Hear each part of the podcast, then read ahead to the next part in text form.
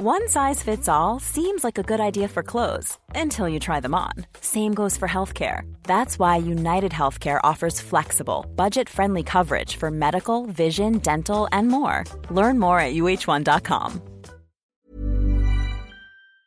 El rector de la Universidad de las Américas en Puebla, Luis Ernesto Derbez Bautista, aseguró que el nuevo patronato nombrado por la Junta para el Cuidado de las Instituciones de Asistencia Privada del Estado de Puebla carece de validez. Y vamos a platicar precisamente con el rector de la Universidad de las Américas Puebla, Luis Ernesto Derbez, sobre este tema. ¿Qué tal, doctor? Muy buenos días.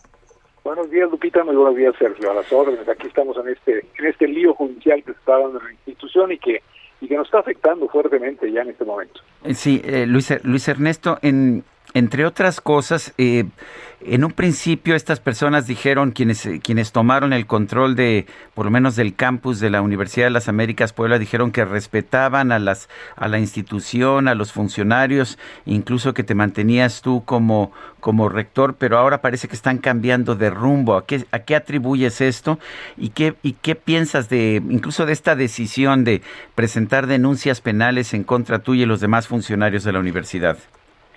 Bueno, para comenzar eh, la última parte de lo de las denuncias, yo digo que, que tomar una institución como la tomaron y supuestamente hacer una auditoría de ¿qué, cuatro días o cinco días efectivos, pues no es algo serio. Eh, eh, tú sabes, como cualquier persona que haya tenido auditorías, tanto de auditores como los que tenemos nosotros, que son auditorías calificadas año con año con año, que estos son pues ejercicios de tres, cuatro meses por todo lo que se tiene que averiguar, lo que se tiene que plantear y demás. Los señores, por lo tanto, pues hablar de auditorías y que como resultado de eso eh, han encontrado deficiencias, eh, fraudes, etcétera, pues creo que, que están pasando de, algo que va a ser muy complejo que puedan verdaderamente demostrar a algo en lo cual simplemente lo están haciendo como ruido mediático. Ahora, si la voluntad de las personas es que quieren cambiar administración, bueno, pues entonces eso deja claro desde el principio, ya muy muy nítido, cuál era la intención del grupo que está tratando de apoderarse de la institución. Al mismo tiempo, me parece difícil que, perdón. No, no, adelante. Eh, adelante. doctor, y después le, le, hago la pregunta.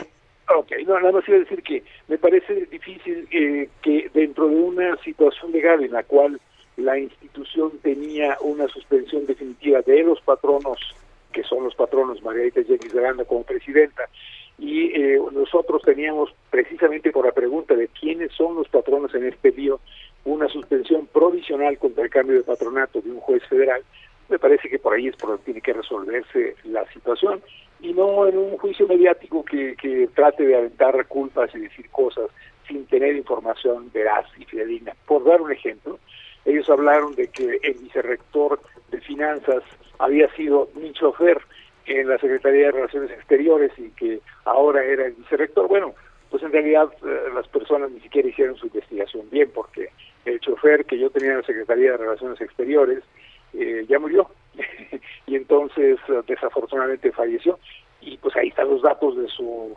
defunción. Entonces decir que él era pues realmente manda un mensaje de la seriedad que están poniendo en sus asuntos estas personas.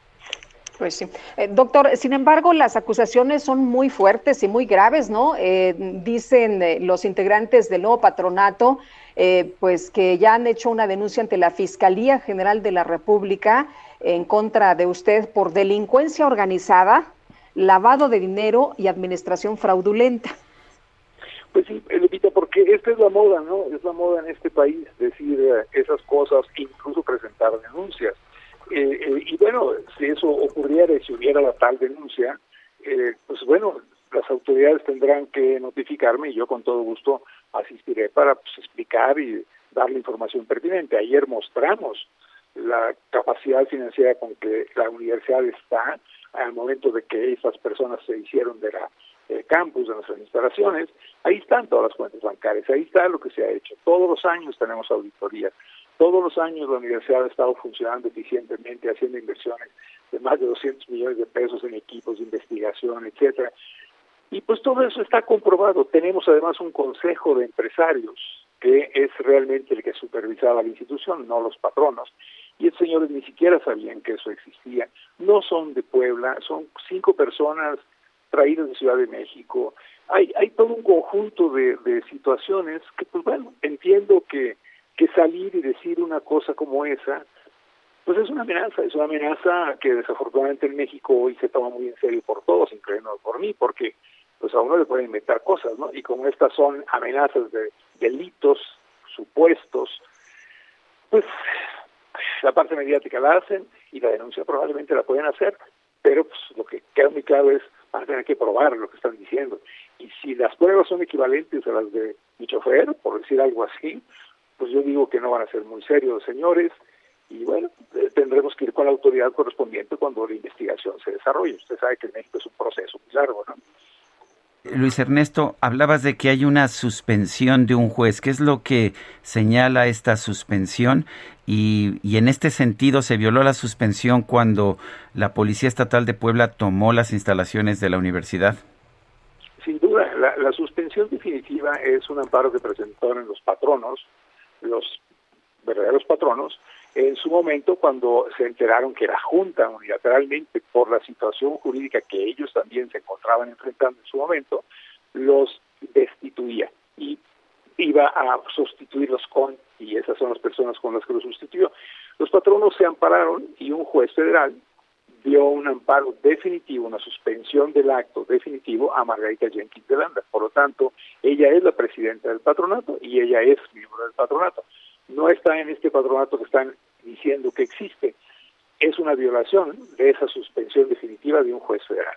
Y cuando empezó la discusión, nosotros como administración fuimos también con un juez federal en Puebla, un juez eh, del Distrito 1, y le dijimos que esta era una situación confusa y que queríamos que nos dijera si es que iba a ocurrir ese cambio, si nosotros tendríamos que respetarlo, y nos dio una suspensión provisional contra el cambio de patronato.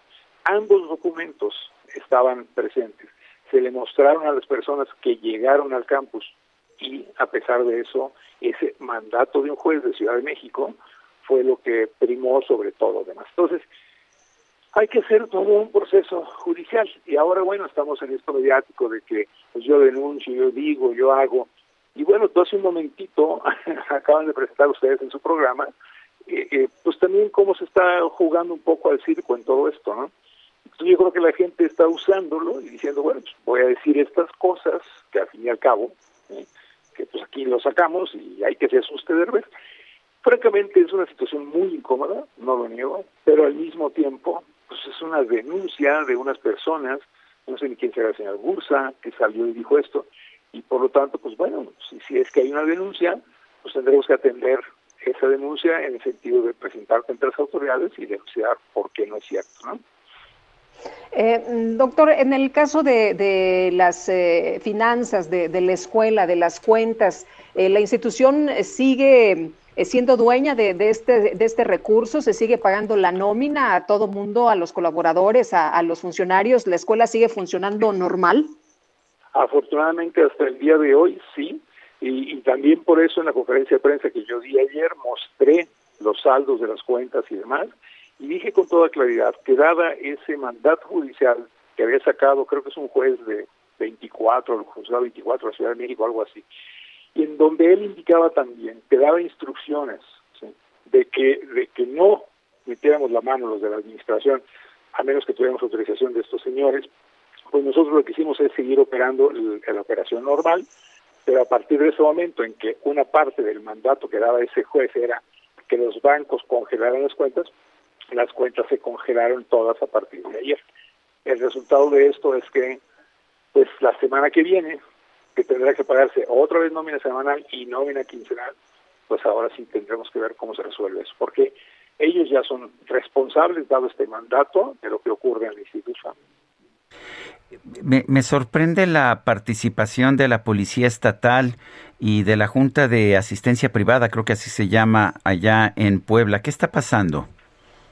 Bueno, pues esa es una pregunta importante porque es algo en lo cual tomó una decisión la Junta, es que es un organismo desconcentrado del Estado de Puebla, y que por una ley que sí existe y que fue cambiada por Rafael Moreno Valle, se tomó la atribución de declarar que las personas que eran los miembros del patronato no eran personas que tuvieran la calidad para mantenerlas, lo cual pues, es una mentira, pero bueno, lo dijo, Y ahí fue donde empezó todo este proceso al que estamos hablando. Y fue una decisión unilateral de la Junta, de las gentes nombradas, en este caso, por el gobierno del Estado.